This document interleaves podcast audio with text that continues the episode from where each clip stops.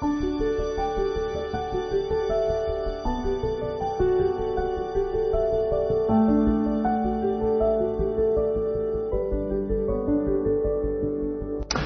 Padre Celestial, Señor, te alabamos, te bendecimos, te damos gracias por ese tiempo que nos da, nos da, Señor, para alabarte, para agradecerte todo lo que todo lo que has hecho por nosotros, Señor.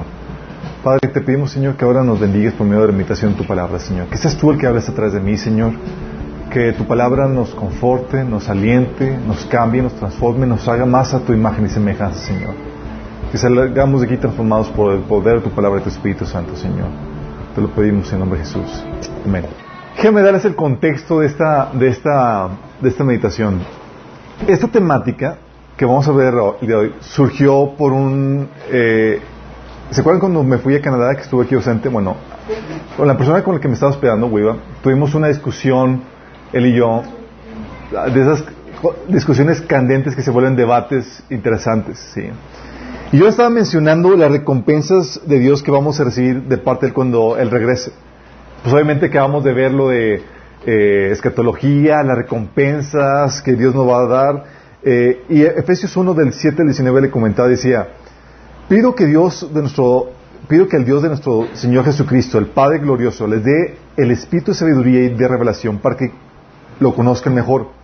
Pido que les sea iluminado los ojos del corazón para que sepan a qué esperanza Él los ha llamado, cuál es la riqueza de su gloriosa herencia entre los santos y cuán incomparable es la grandeza de su poder a favor de los que creemos. yo decía, es que tenemos que tener en mente la, esperanza, la herencia que el Señor ha preparado por nosotros, la riqueza de su gloriosa herencia.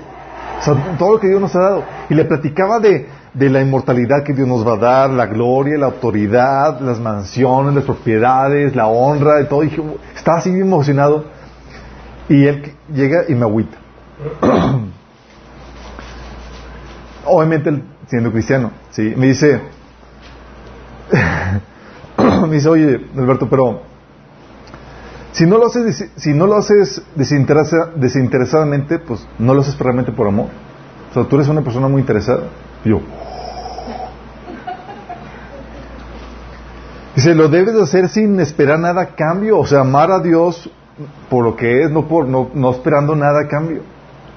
Sí, o sea, no debes hacer las cosas teniendo en mente la recompensa en mente. Eso es muy egoísta. Bueno, si es así, ¿por qué Dios entonces menciona las recompensas?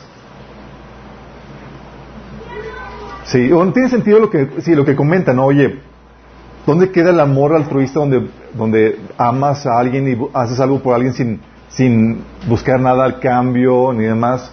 ¿Dónde queda eso? ¿Sí? Entonces él estaba argumentando eso, que estaba mal mi actitud de poner la mira en las recompensas porque, pues, ¿dónde, digo, realmente, en qué, está, en qué tienes la mira? Si eres un interesado, hacer las cosas porque esperas algo a cambio de él, ¿sí? Pero, si es así, entonces, ¿por qué Dios menciona las recompensas? No solamente nos las menciona, te incita a que las busques. Fíjate, Mateo 6, del 19 al 20 dice Jesús, no almacenes tesoros aquí en la tierra, donde las polillas se los comen y el óxido los destruye, y donde los ladrones entran y roban. Almacenen, o la otra versión, busquen sus tesoros en el cielo, donde las polillas y el óxido no pueden destruir y los ladrones no entran a robar. Porque donde esté tu tesoro, ahí estarán también los deseos de tu corazón. Fíjate, Jesús habla de la, de la, de ese, de la recompensa y dice, búsquelo. Sí. Apocalipsis 22, Dios, Jesús mismo dice, miren, yo vengo pronto y traigo la recompensa conmigo para pagarle a cada uno según lo que haya hecho. O sea, trae la recompensa, dice, vengo y vengo con recompensa y lo hace como así como que para construir, eh, elevar la expectativa de lo que va a darte. ¿Sí? O el 1 Corintios 9, 24, Pablo diciendo, ¿no sabéis que los que corren en el estadio todos a la verdad corren, pero uno solo se lleva el premio? Corred de tal manera que lo obtengáis. Habla de que hagas todo lo posible para obtener el premio. Sí. Romanos 2, del 6 al 7 dice que Dios pagará a cada uno conforme a sus obras. Vida eterna a los que perseverando en bien hacer buscan gloria, honra, inmortalidad. O sea, los que están buscando gloria, honra, inmortalidad. Y eso somos nosotros, en teoría. 1 Pedro 5, del 1 al 4, a uno de los pastores les dice que sean interesados ¿Por qué? Fíjate lo que dice. Si como anciano, igual que ustedes les ruego, cuiden del rebaño que Dios les ha encomendado. Háganlo con gusto, no de mala gana, ni por beneficio personal que puedan obtener de ellos, sino porque están deseosos de servir a Dios. No busquen de la autoridad que tienen sobre los que están a su cargo, sino que guíenlos con su buen ejemplo. Así, cuando venga el gran pastor, recibirán una corona de gloria y honra eternos. O sea, te está diciendo, haz esto de manera para que puedas obtener esta recompensa. Sí. Jesús, y otros pasajes como el, de 2 Timoteo 2, 12, donde dice Pablo, si sufrimos, vamos a reinar con Él. O sea, te está diciendo que va a haber recompensa por el sufrimiento que tienes. Aún Jesús en, en, las, en las cartas de Apocalipsis dice, Apocalipsis 2 del 26 al 28, que a todos los que salgan vencedores y me, obedezcan hasta el final, les daré autoridad sobre todas las naciones. Gobernarán las naciones con vara de hierro y las harán pedazos como si fueran ollas de barro. Tendrán la misma autoridad que yo recibí de mi Padre y también les daré la estrella de la mañana. O sea, Jesús diciéndote que si vences y haces todo eso, te voy a dar esto. Y no te lo dice una vez, te lo dice Ve esta vez, al que venciere le daré, al que venciere no sufrirá esto, al que venciere le voy a dar aquello, al que venciere eh, yo le voy, a le voy a dar este regalo. Vez tras vez en todas las cartas de Apocalipsis le termina con una referencia a la recompensa que van a obtener si se mantienen fieles. De hecho, Gálatas 6.9 dice que a su tiempo vamos a cosechar si no desmayamos.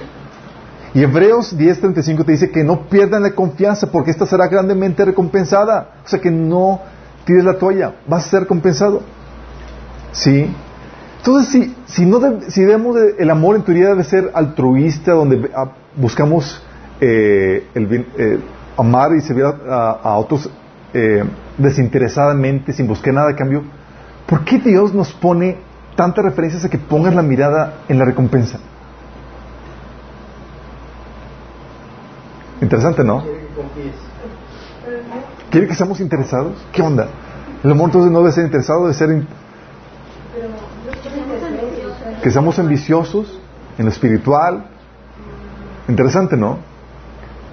Todo es por un lado está la, la, teoría que hacemos de que, oye, no hay que ser interesados, hay que mostrar el amor desinteresadamente, ser altruistas donde buscamos el bienestar de otros. Y, y, o sea, la teoría, lo que decía Weaver era, debemos de amar a Dios sin esperar nada a cambio, por, porque Él es digno y, así. Pero sin embargo Dios voltea y dice, hijo, estas recompensas, búsquelas, eh, esta y otra y otra, y te empieza a mostrar un montón y dices, ¿qué hago? ¿Me muestro interés o, o, saber mal? ¿Hay algo que sabe Dios de nuestra propia naturaleza que nosotros ignoramos? ¿Será acaso eso porque eso Dios está haciendo eso? La verdad, chicos, es que Dios opera de esta forma y nos menciona las recompensas y todo lo que Dios tiene preparado para nosotros porque sabe que somos seres dependientes emocionalmente. No somos autosuficientes, tenemos necesidades. ¿sí? Tenemos una sed de la que hemos estado hablando en las sesiones anteriores, esa sed emocional, esa sed espiritual, y esa sed de la que Dios aborda. ¿sí? Por eso, Señor, consciente de esa, de esa sed, nos invita a que saciemos ese sed en él y, nos, la Biblia a lo largo de, lo largo de la Biblia te menciona la existencia de esa sed, de esa dependencia emocional, de esa necesidad que tenemos nosotros. Juan 4 del 10 al 14 dice Jesús a la samaritana, si supieras lo que Dios puede dar y conocieras lo que el que te está pidiendo agua, tú le habrías pedido él y él te habría dado agua que da vida. Todo el que beba de esta agua volverá a tener sed. Pero el que beba del agua que yo le daré no volverá a tener sed jamás. Jesús hablando de esta sed que tenemos. Sí, Apocalipsis 21 del 6 al 7, Jesús dice, al que salga, dice, al que tenga sed le daré de beber gratuitamente de la fuente de agua. Otra vez mencionando la sed. Isaías 55 del 1 al 3 dice, ¿alguien tiene sed? Venga y beba. Aunque no tenga dinero, vengan. Dice, Dice, vengan, tomen vino, leche, todo es todo gratis. Sí, le dice, ¿por qué gastar su dinero en alimentos que no les dan fuerza? ¿Por qué pagar comida que no les hace ningún bien? Escúcheme, y comerán lo que es bueno, disfrutarán de la mejor comida. Vengan a mí con los oídos bien abiertos, escuchen y encontrarán vida. Haré con un pacto con ustedes, les daré el amor inagotable que le prometí a David. Juan 7, 37, Jesús en la última fiesta, haciendo referencia a este pasaje de Isaías, dice Jesús, si alguno tiene sed, venga a mí y beba. De, de aquel que cree en mí, como dice la Escritura, brotarán ríos de agua viva. Y esa satisfacción es la que Dios aborda, por eso salmista, una vez satisfecho en Dios, dice, tú me satisfaces más que un suculento banquete, le está hablando de Dios. Te alabaré con cánticos de alegría. Dios sabe que tenemos esa, esa sed, ese vacío, esa dependencia emocional, esa necesidad. Y que buscamos satisfacernos. Por esa dependencia, por esa necesidad es, dame, dame, tenemos eso. Si buscamos satisfacernos. Por eso Pedro, cuando eh, estaba en una plática con Jesús, no fue reprendido por Jesús cuando le preguntó, oye Señor, ¿y qué voy a recibir de ti? ¿Se acuerdan de ese episodio? Se va el joven rico porque había dejado, porque no quería dejar todas sus pertenencias y Pedro le dice, Señor, nosotros hemos dejado todo para seguirte, ¿qué vamos a recibir a cambio? Ah, interesadillo. No, Jesús no lo reprendió así como que, eh, interesado, sígueme sin pensar. No. Al contrario, Jesús les dijo, ah, buena pregunta. Y le empezó a contestar todo lo que iba a recibir a cambio. Sí. Porque Dios sabe esa sed que tenemos, esa necesidad de satisfacernos. Pedro afirmaba que seríamos lo más dignos de lástima si nuestra esperanza fuera solo para este mundo. ¿Por qué? Porque en este mundo se te invita a que desgastes, a que des todo sin esperar nada a cambio. dice Jesús, dice Pablo, si tú no recibes nada, eres lo más... Eh, fíjate lo que dice. 1 Corintios 15, 19. Dice, si la esperanza que tenemos en Cristo fuera solo para esta vida, seríamos los más desdichados de todos los mortales. Fíjate. Y estamos hablando de un Pablo que daba todo, se desgastaba todo así. Y decimos, si, si solamente esperábamos en esta vida recibir, digo, dar así altruistamente, sin esperar nada a cambio, seríamos los más desdichados. De hecho, es interesante notar cómo Dios encomendó al que reconocía su necesidad de ese vacío y que buscaba satisfacerlo. Mateo 5.3 dice, dice Jesús, Dios bendice a los que son pobres en espíritu y se dan cuenta de la necesidad que tienen de Él, porque el reino del cielo les pertenece. Fíjate, ¿eh? te está diciendo, ¿estás consciente de tu necesidad? ¿Estás consciente que tienes esa necesidad y le buscas satisfacer en Dios? El reino de Dios te pertenece. Sí. Por eso es que Dios actúa de esta manera. Sabe que tenemos un vacío y que buscamos satisfacernos y que necesitamos satisfacer ese vacío. Y aunque neguemos esa realidad que tú digas, oye, no, yo no, sí, vas a buscar llenar ese vacío de una u otra forma, porque es real ese vacío. Es real. Y hay dos opciones en este, en este sentido. O buscas satisfacerlo con Dios, o buscas satisfacerlo con las cosas que Dios creó, con este mundo. Si lo satisfaces con el mundo, con lo creado, eso estuvimos viendo lo, que sucede en la sesión pasada, ¿sí? Eh, es lo que habla Jeremías 2.3, que abandonas a Dios para satisfacerte con algo más, con, las con lo que Dios ha creado. Dice, pues mi pueblo ha cometido dos maldades. Una, me ha abandonado a mí, la fuente de agua viva. Y dos, ha acabado para sí cisternas rotas que jamás pueden retener el agua. Abandonas a Dios para satisfacerte o llenar tu vacío con otras cosas, las cosas de este mundo, las cosas que Dios ha creado. Sí. Y ese vacío es real porque tú te resientes y todos nos hemos resentido cuando hacemos algo y no nos los agradecen. ¿Les ha pasado? Oye, hiciste algo y, ni te dijo ni gracias ni lo notó y tú... Sí. O nos sentimos cuando no nos valoran y nos desprecian. ¿Sí les ha pasado? Te despreciaron, te ¿Por qué? Porque buscamos esa valoración. Sí. Oye, nos resentimos cuando hacemos algo y no nos agradecen porque buscamos esa apreciación. Por eso también nos resentimos a, la gente eh, egoísta que nos usa. Porque buscamos amor que vea por nosotros, no que nos utilice. Sí. Por ese vacío que tenemos. Sí, sentimos eso. La otra forma de llenarnos, y la forma correcta, como habíamos platicado la vez pasada, es llenarnos con Dios. ¿quién es suficiente? Por eso Jesús dijo en Juan 4:14 que el que beba del agua que yo le daré no volverá a tener sed jamás, sino que dentro de él esa agua se convertirá en un manantial que brota para vida eterna. ¿Sí? Y lo interesante del caso es que no solamente vivimos para llenar ese vacío que hay en nuestro corazón, sino que aquello que utilizamos para satisfacernos se convierte en nuestro ídolo. ¿Se acuerdan cuando comentamos la vez pasada, platicamos de los, de los falsos salvadores?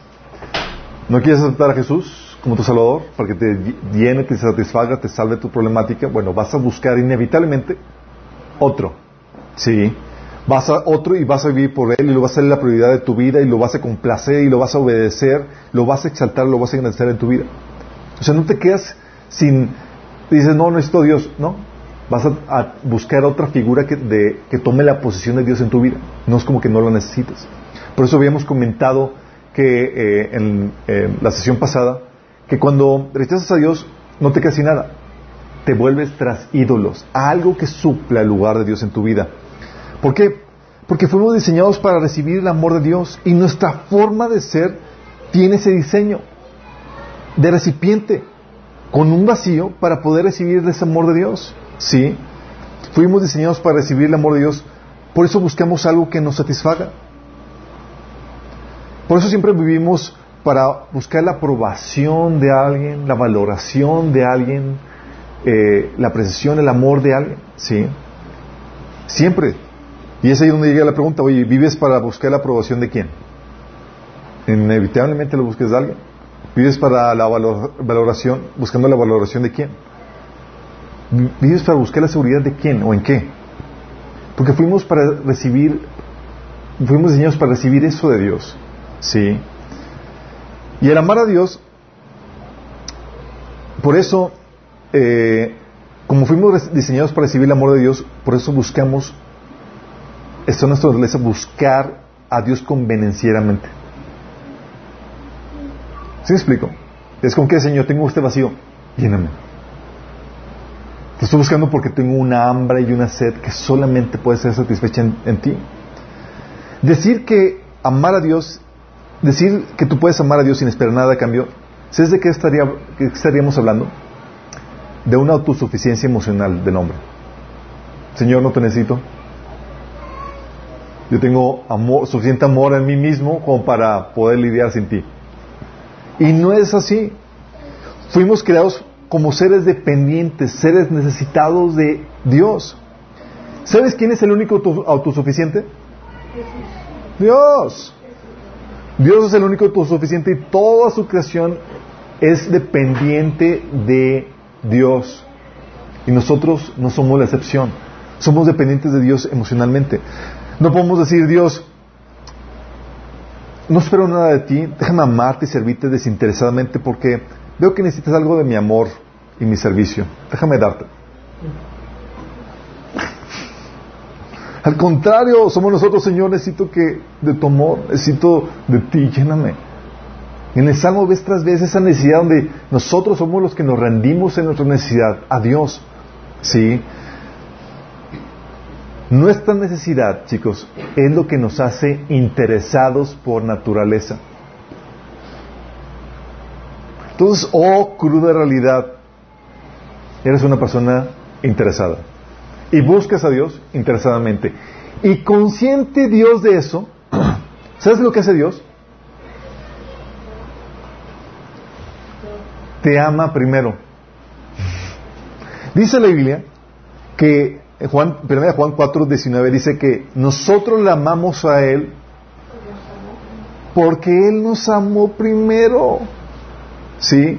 O Romanos 75 dice, ¿o quién es el, quién le dio al primero para que le fuese recompensado? O sea, no es como que tú le das primero a Dios, así desinteresadamente, sin que haya recibido algo a cambio primero. Dice, porque de Él y para Él son todas las cosas, a Él sea la gloria por los siglos. Amén. Si te das cuenta, las escrituras dejan ver con claridad nuestra condición, nuestra bancarrota emocional. O sea, tú emocionalmente estás en bancarrota. Para decirnos que ni siquiera teníamos con qué amar a Dios. O Dios decía, ¿cómo les puedo exigir que me amen si no primero les doy primero a ellos amor? Eso te habla de una bancarrota emocional, no tenemos, estamos vacíos. Sí. Teníamos que recibir el amor de Dios primero para que pudiéramos amarlo a Él en consecuencia. Así de deplorable nuestra situación. Te deja ver que no, no puedes ser desinteresado. Este estos pasajes que les muestro. Es decir, no puedes amar a Dios por ti mismo sin interés y sin nada, sin esperar nada a cambio. No puedes decir, no Dios, no necesito que mames, no te, no te amo a ti por, porque, porque eh, te amo a ti porque así he decidido, eh, porque no, no porque tenga alguna necesidad. ¿sí? Al contrario, reconoce Dios esa naturaleza interesada, pues como hemos visto, solo Dios es autosuficiente emocionalmente. Viendo eso, Dios dice, vengan, satisfájanse en mí, yo les voy a dar de ese les, voy a saciar eso. ¿Sí? Por eso nos invita a buscarnos. Amós 5.4. Buscadme y viviréis. Juan 4.10. si supieras lo que Dios puede dar y conocieras al que te está pidiendo agua, tú le habrías pedido a él y él te habría dado agua que da vida. Isaías 55.1. ¿Alguien tiene sed? Venga y beba, aunque no tenga dinero. Juan 7.37. Si alguno tiene sed, venga a mí y beba. ¿Por qué te dice Dios vez tras vez esto? Porque sabe que estás en una bancarrota emocional. Dice, chicos, reconoce tu necesidad y ven y sacíate conmigo. Te invita a que reconozcas el interés que tienes por naturaleza de satisfacerte. Pero te invita a que lo hagas y te satisfagas en él. Por eso Apocalipsis 21.6 dice, al que tenga sed le daré de beber gratuitamente de la fuente de agua de vida. Luego dices, ¿por qué te lo pone gratuitamente? Porque ni siquiera tienes con qué comprarlo, mi O sea, no tienes y no tienes ni siquiera cómo conseguirlo. Así de, así de, en estas situaciones en las que estamos. Por eso Mateo 5.3 dice, Dios bendice a los que son pobres en espíritu y se dan cuenta de la necesidad que tienen de Él, porque el reino de Dios les pertenece. Y este amor, chicos, que Dios te invita o quiere darte, para que satisfacerte. Te lo reitera vez tras vez. ¿sí? Este amor, a lo largo de la Biblia, te lo reitera, te reitera todo lo que Dios hace por amor a ti, vez tras vez. Te reitera o te enseña lo que, lo que hizo por amor a ti. Romanos 5.8. Mas Dios muestra su amor para con nosotros en que siendo un pecadores, Cristo murió por nosotros. ¿Qué hizo Dios por ti? ah, te amor, y se dio él mismo para restaurar su relación contigo. ¡Wow! Eso ya genera amor. ¿Y se queda así nada más con eso? No. Dios quiere mostrarte cómo te aman el día a día. Romanos 8:28 te dice, y sabemos que los que aman a Dios, todas las cosas les ayudan a bien. Esto es a los que conforme a su propósito son llamados. Y eso es lo que trata en, el taller, los talleres que vemos.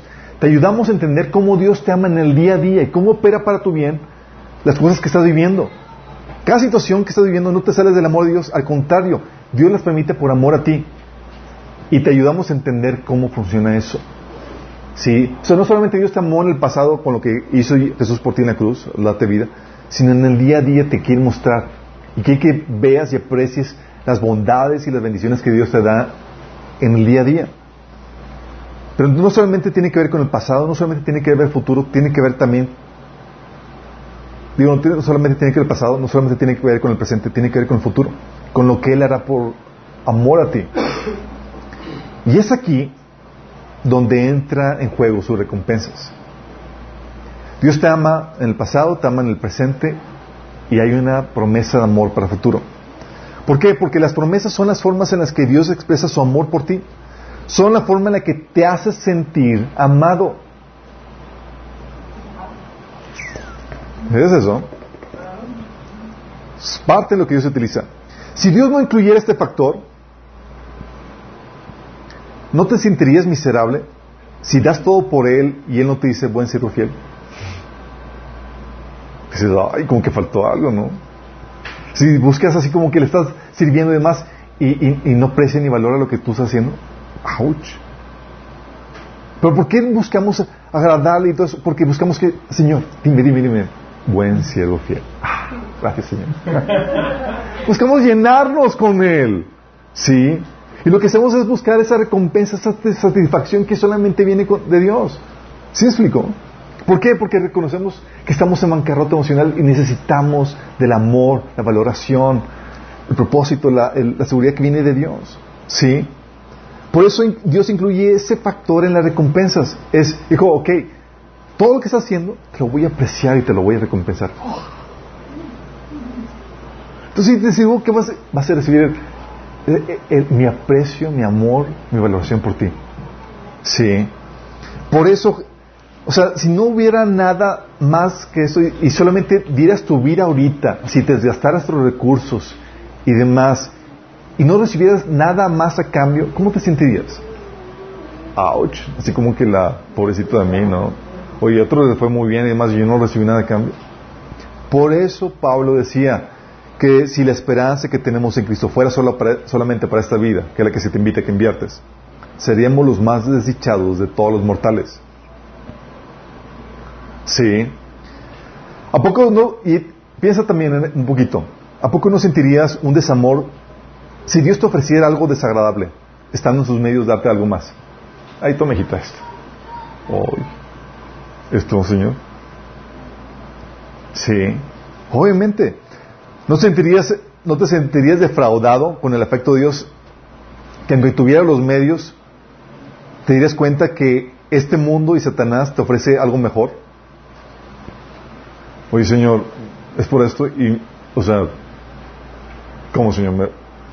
obviamente te sentirías defraudado. Es como que, ¿qué onda? Sí. Y con eso quiero entender, quiero aclararte y quiero hacer un paréntesis con esto. Eh, quiero, quiero decir con esto que lo que nos satisface es lo que nos da Dios y no Dios mismo. Ah, ¿verdad? ¿Es eso? No. ¿Sí o no? No. No, pero es un paquete completo. ¿Buscamos la bendición de Dios para que nos satisfaga en vez de Dios que nos satisface? Déjame aclararte esto. Su amor, déjame aclararte, su amor es lo que nos satisface, pero ese amor tiene muestras, acciones, dádivas con las cuales se manifiesta. ¿Sí? Por esto, pero estas no nos satisfacen por sí mismas. Es decir, las dádivas, las acciones por sí mismas no nos satisfacen, sino lo que significan en nuestra relación con Dios, que es su aprecio, su amor por ti, su valoración por ti.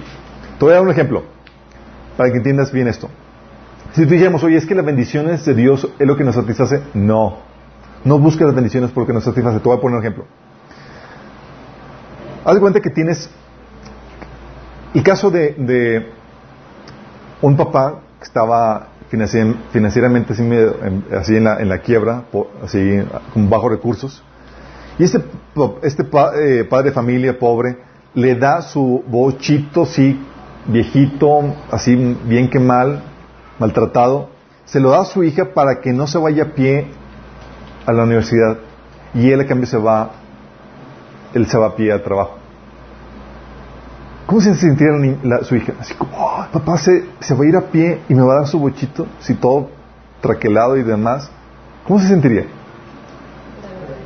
Súper agradecida. ¿Por qué? ¿Por el bochito?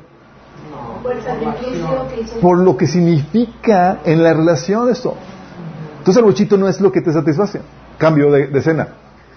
Un papá rico, de entre todos sus carros que tiene, sí, le da un, un bochito igual de viejito a su hija porque la verdad la desprecia. ¿Cómo lo sentiría? Mal, ¿no? El mismo bochito. Entonces, ¿es el bochito lo que satisface? No, es la relación, lo que significa en esa relación. Oye, te sacaste un bochito en una rifa. ¿Qué amor, qué aprecio, qué valoración significa eso para ti? Pues, pues qué buena onda que me lo saqué, pero la verdad no significa nada afectivo. Sí, si nada es que buena onda. Pero si no tenías, no significa un anillo. Por eso, chicos, no es que la bendición satisfaga por sí misma, sino es en el contexto de la relación, lo que significa esa relación, eso lo que es el significado de, eso. De hecho, nadie busca las bendiciones por sí mismo, sino por el afecto emocional que nos representan, ese amor, esa valoración, ese aprecio. ¿Sí? Igualmente, las recompensas y bendiciones y dádivas no nos satisfacen por sí mismas, sino por lo que significan en nuestra relación con Dios. Es una expresión de cuánto te aprecia, de cuánto te ama. Es eso lo que nos hace sentir, wow. ¿Sí? Así que para para que nos supiéramos muy amados, Dios eh, no solo se dio a sí mismo, sino que tiró la casa por la ventana. O sea, Dios se dio todo. Y es que el amor que tenemos en nuestra relación con Dios es lo que nos satisface, chicos. Pero este amor siempre tiene manifestaciones. ¿Sí? ¿Sí me explicó? Es lo que la Biblia dice que en esto sabemos que lo amamos. Pero también en esto sabes que Dios te ama. Hay manifestaciones.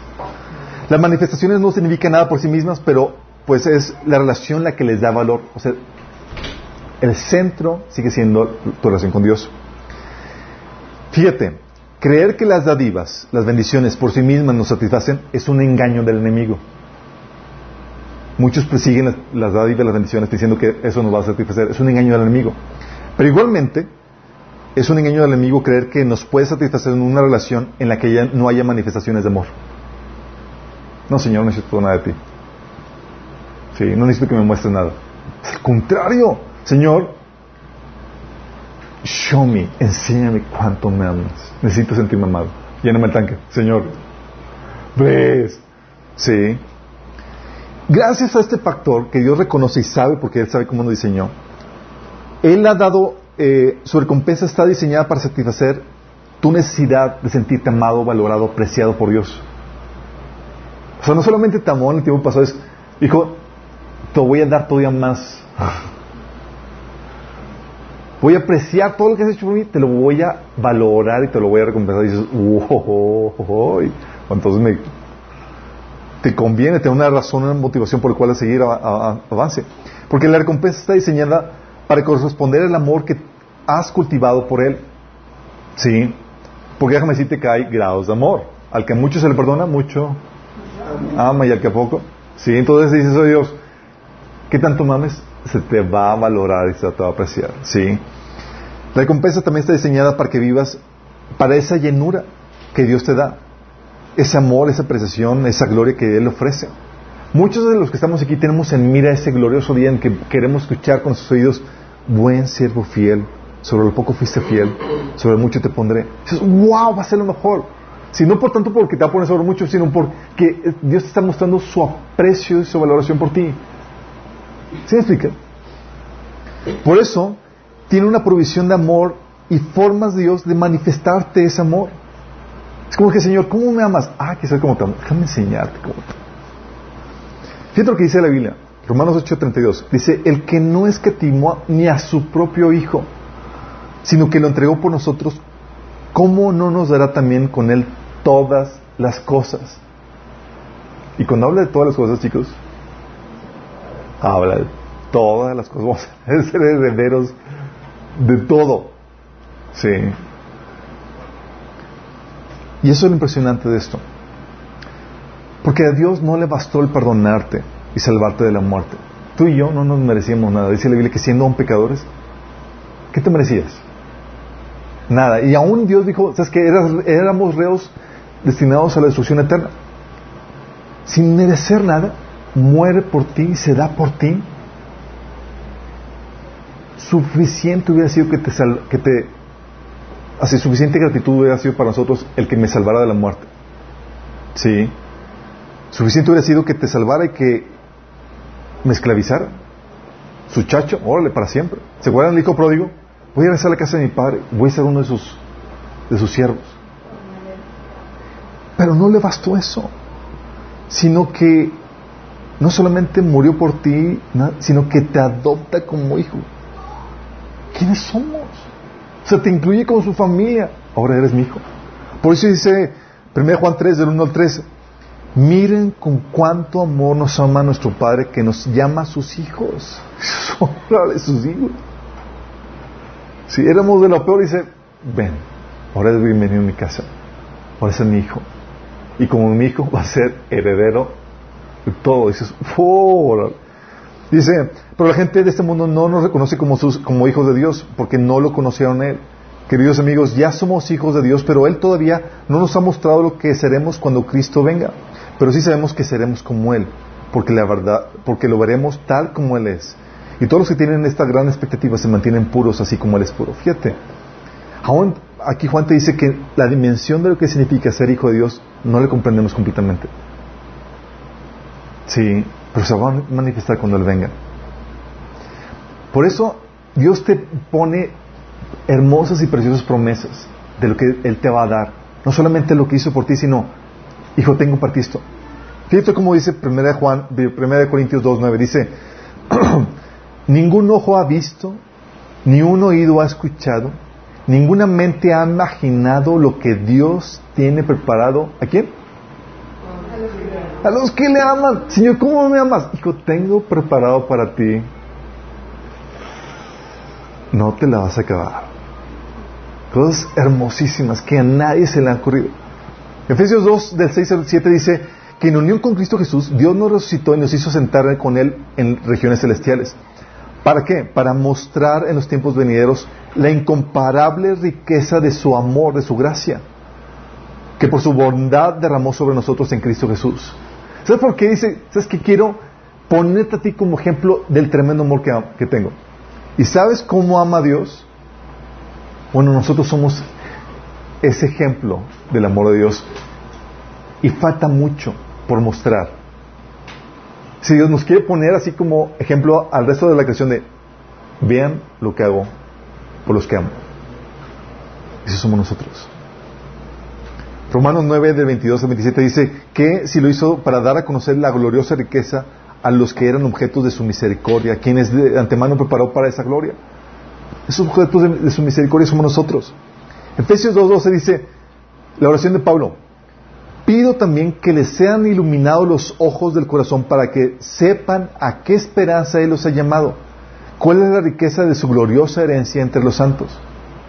O sea, dice Señor, dice Pablo, oro para que se les abran los ojos del entendimiento, para que puedan entender la gloriosa herencia que tienes en Dios por el amor que tiene por ti.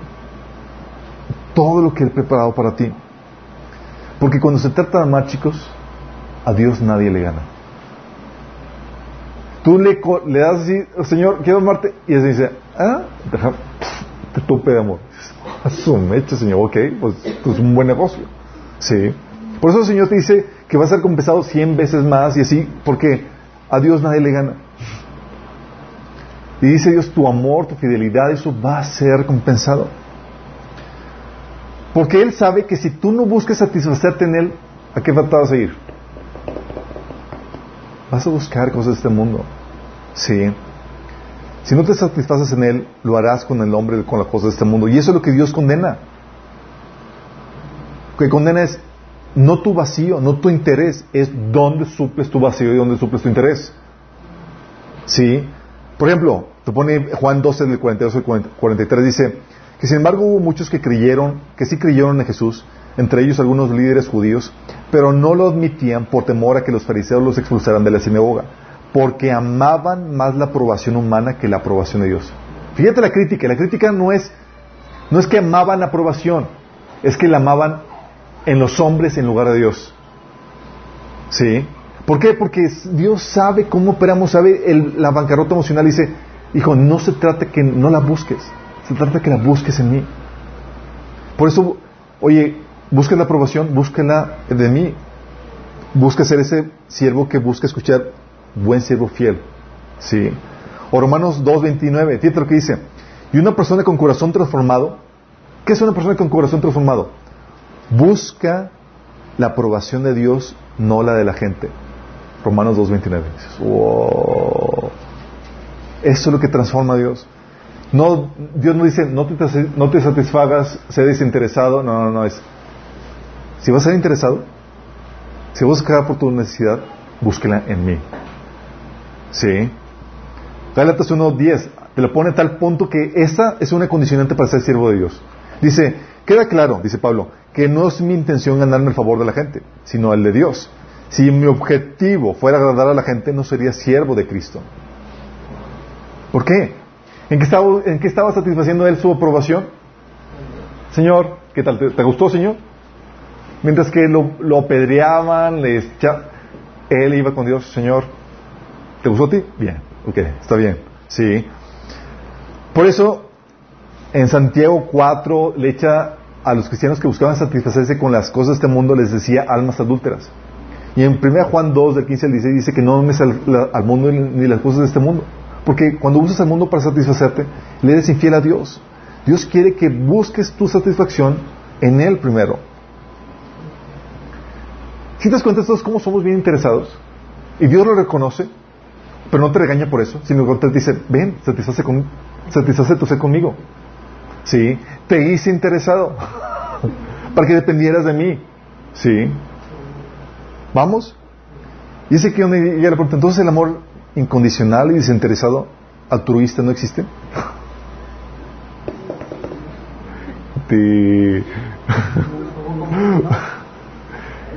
Entonces el amor interesado así de que buscando cosas sin eh, sin, sin esperar nada a cambio, ¿no existe? Como un fruto.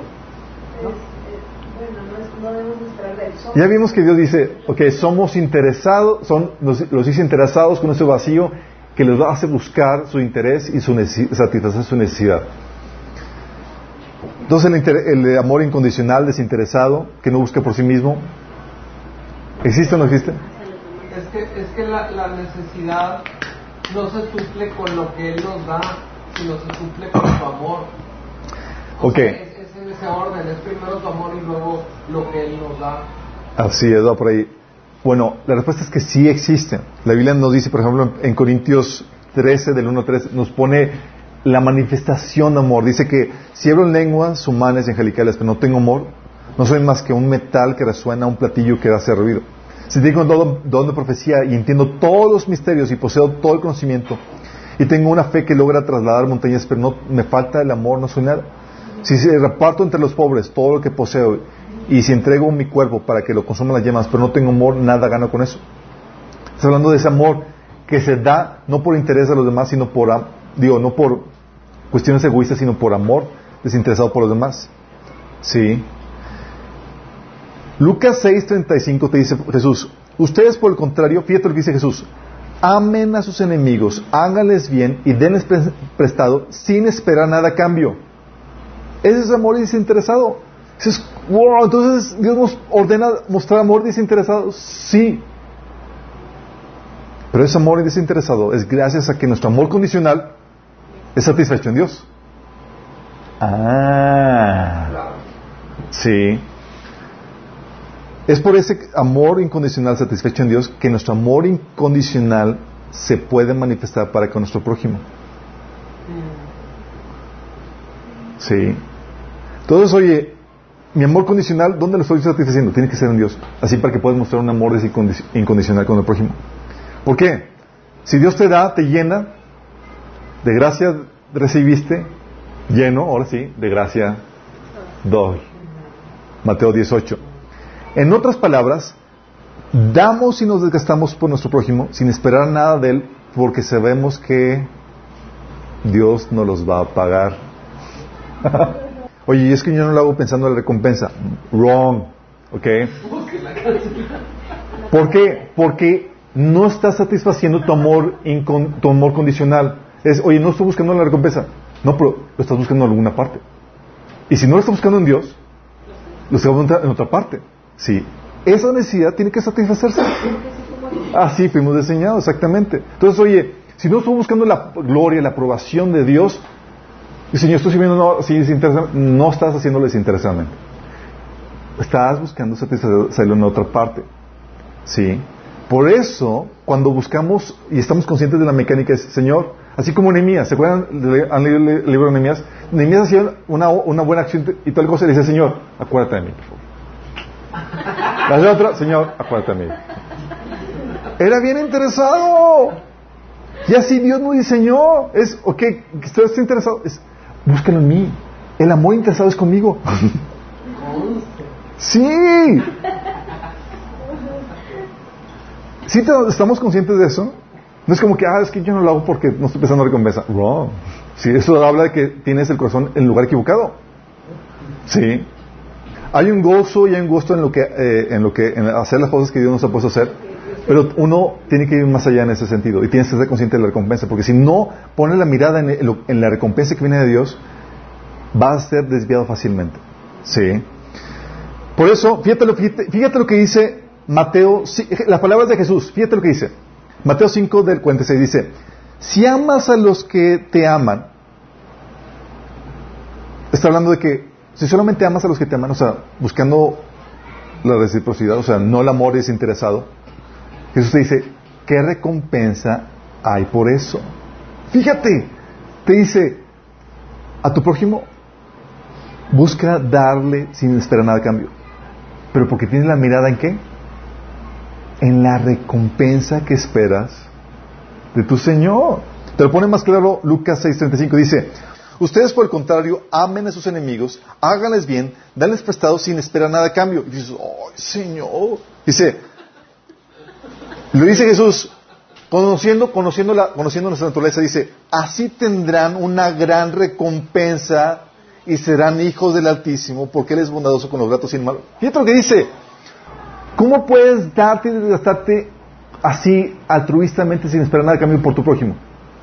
Porque tienes la mirada en la recompensa. Señor, lléname.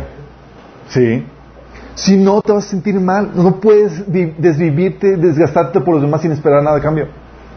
Sí. Te necesitas llenarte, satisfacerte. Y tu capacidad de dar tiene un límite. Si les ha pasado, o soy el único que ve así, te has estado y dices, es que nadie ve por mí, empieza la, autocompasión y toda la cosa, ¿sí?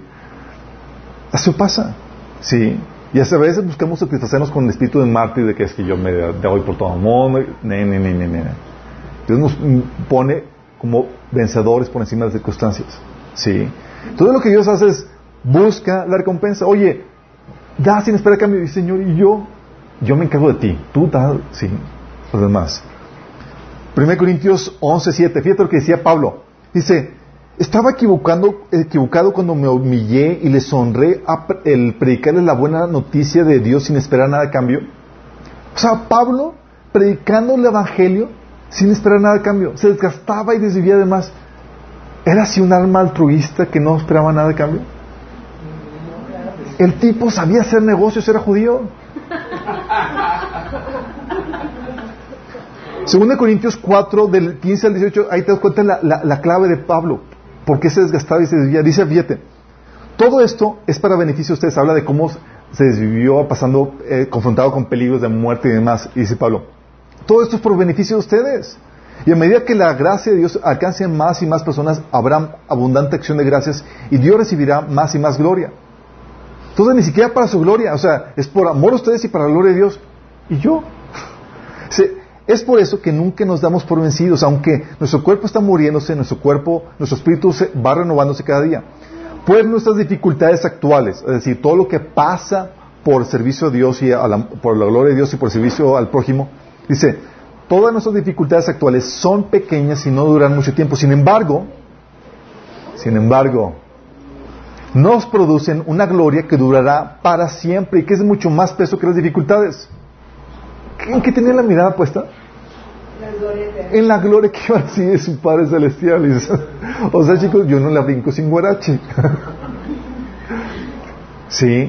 O sea, él sabía y se satisfacía con la esperanza y con eso. Señor, por eso lo hacía y se desgastaba y pasaba hambre, peligro y demás, porque sabía, ok, la recompensa que me esperaba estar de este calibre.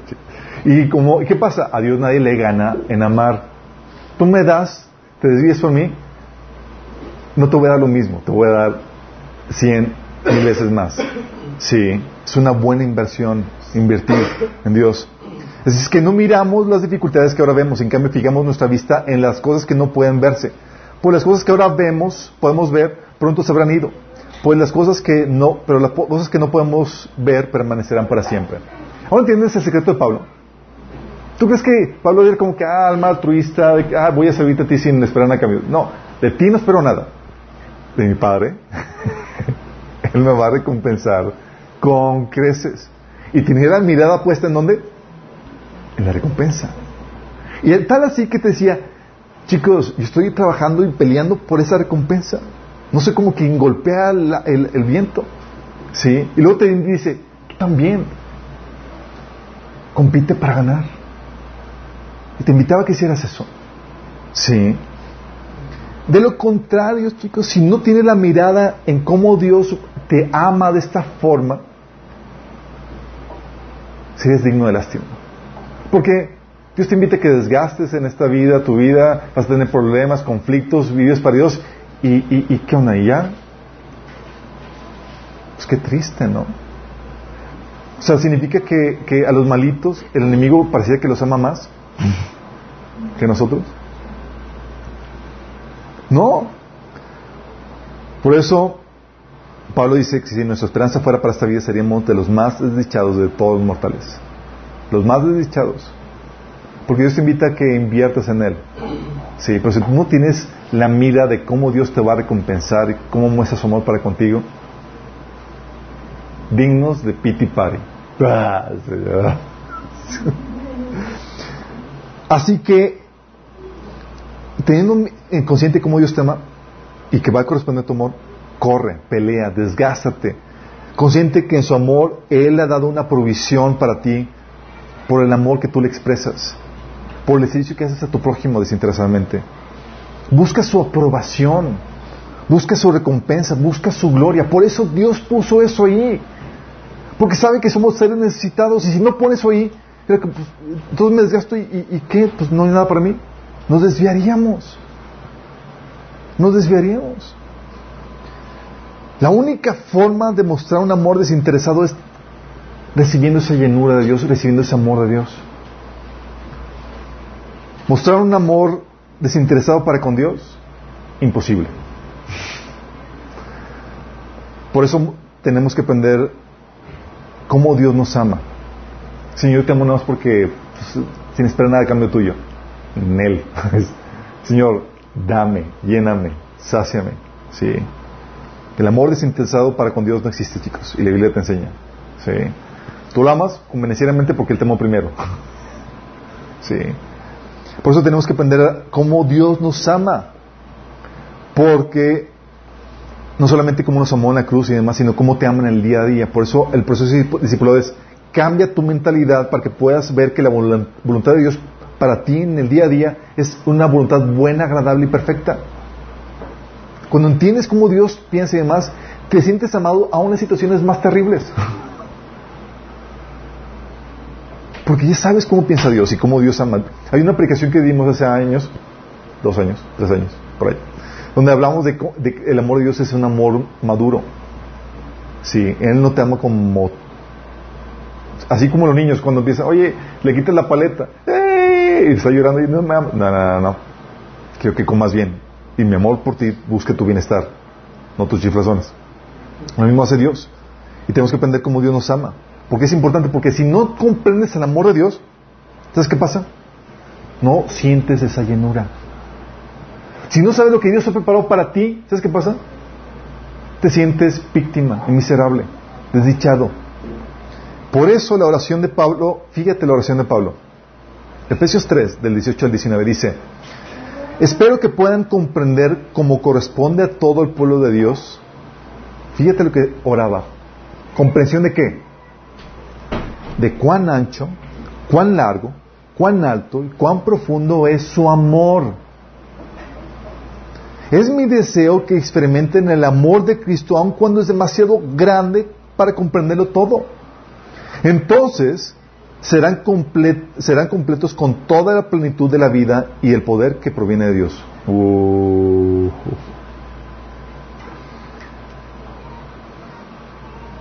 La oración de Pablo era que comprendieras cómo Dios te ama.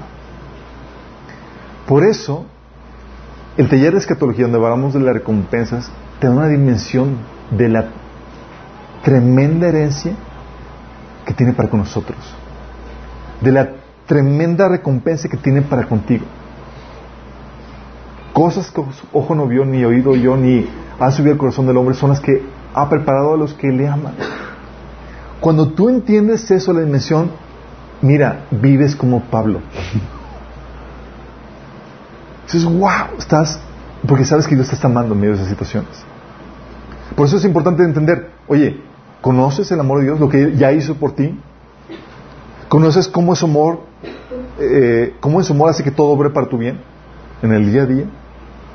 ¿Conoces la tremenda herencia que ha preparado para ti? Las, las tremendas recompensas, la gloria, la honra, la inmortalidad que espera, te espera. Cuando conoces eso dices, wow, sientes ese amor, esa llenura de Dios que es para contigo y para conmigo. Sí. De lo contrario, si no pones la mira en esto, vas a buscar llenar tu vacío y tu interés en otras cosas. Y Dios quiere que tu motivación sea que busque la aprobación, la promoción, no, no de nadie más, sino de Dios. Por eso te esas recompensas, por eso te esas promesas. Sí, Pablo sabía muy bien eso. Por eso sabía que entre mejor le hacía las cosas, entre más, más servía Dios, le añadía un cada vez que mayor peso de gloria. Sí. Y era Señor, lléname. Y sabía que estaba llenándose de Él. Entonces tal vez tú que nos estás viendo y nos estás sintonizando no sabes, no has comprendido el amor de Dios para contigo. Y la forma inicial para comprenderla es sabiendo que, que Jesús tomó tu lugar, lo que tú y yo merecíamos, la condena que tú y yo merecíamos, Jesús la tomó en sí mismo y pagó la condena muriendo por ti en la cruz, sufriendo el castigo por nuestros pecados en carne propia, para librarte así del castigo, de la muerte eterna. Eso es lo que Dios hizo para ti, pero eso es el comienzo. Obviamente es el mayor acto de amor, pero juntamente con Jesús te promete dar todo. Sí, te va a dar todas las cosas. Te va a dar vida eterna, gloria, honra, inmortalidad. Si tú decides entregarte a Él y vivir para Él. Si crees que Jesús murió por ti en la cruz y que tú puedes recibir esta herencia que tiene Dios preparado para, para su familia. Y si quieres hacerlo, puedes recibir esa herencia gratuitamente porque es gratuita y te va a satisfacer. Solo tienes que invocar el nombre del Señor. Y si quieres hacerlo, te voy a llenar una oración. Cierra ahí tus ojos y dile, Señor Jesús, el día de hoy, Señor, me arrepiento de mis pecados. Me arrepiento de seguir mis propios caminos y no los tuyos. Y hoy te quiero decir que te entrego mi vida, te la doy, para que tú gobiernes y seas el Señor de ella. Yo creo que tú moriste por mí en la cruz y que resucitaste para el perdón de mis pecados. Yo hoy recibo tu regalo de la vida eterna. Si tú hiciste esto, genuinamente va a haber manifestaciones de este arrepentimiento y de esta fe. Una, vas a empezar a leer la Biblia y buscar hacer la voluntad de Dios. Porque es de eso se trata el arrepentimiento, de dejarte vivir tus propios caminos para hacer los caminos, vivir bajo la voluntad de Dios. Y eso se manifiesta buscando a su voluntad en la, en la Biblia y buscando obedecerla. Y dos, vas a empezar a congregarte. Necesitas congregarte para poder crecer y recibir lo que Dios tiene preparado para ti. Y a todos los demás, chicos, ¿Ya están conscientes de su naturaleza interesada? Ahora entiendes por qué Dios te dio tremendas promesas y por eso, porque Dios dice, chicos, tengo una promesa, tengo una recompensa para ti. Hey, ya vengo, pon la mirada en la recompensa. Pablo, busca ganar el premio. Hey, Jesús, que nadie te robe la corona. ¿Ya sabes por qué? Porque tenemos que satisfacer esa necesidad. Y si no la satisfacemos en Dios, la vamos a terminar satisfaciendo en algo más que no es Dios. Por eso siempre la mirada puesta en la recompensa y que todo lo que hagamos sea, Señor, ¿lo notaste, Señor? Por algo Jesús te decía, ni aún un vaso de agua que tú le des a uno de los míos va a quedarse sin, sin recompensa. Un vasito de agua. Señor, ¿te fijaste? Y le puse limón y azúcar, sí. ¿sí? Obviamente Dios conoce cuando lo haces genuinamente por amor y por fidelidad a Él, pero si te das cuenta de siempre buscando la recompensa de Dios. Si haces eso, vas a poder entonces mostrar amor altruista, genuino, sin esperar nada a cambio de la gente. Por eso los hijos de Dios se caracterizan por desgastarse y darse y no se resienten porque la gente los abusa de ellos. ¿Por qué? Porque saben que tienen su recompensa. Sí. Vamos a orar. Amado Señor, te damos gracias porque tú no nos dejas vacíos, sino que nos das de tu llenura. Nos das esas tremendas promesas de amor, de valoración, Señor. Y queremos pedirte, Señor, que pongamos, que nos ayudes a poner siempre la mirada puesta en esta recompensa, Señor. En tu aprobación, en tu valoración, en esos tremendos muestras de amor que tú has prometido para con nosotros, los que te amamos, Señor. Señor, ayúdanos a entender la tremenda herencia que has preparado para tu pueblo, Señor. Que podamos menospreciar lo que el mundo nos ofrece, Señor. y que podamos vivir para ti, Señor, y para esa valoración, esa aprobación que viene de ti, Señor. Ayúdanos en este proceso, te lo pedimos, Señor, en nombre de Jesús. Amén.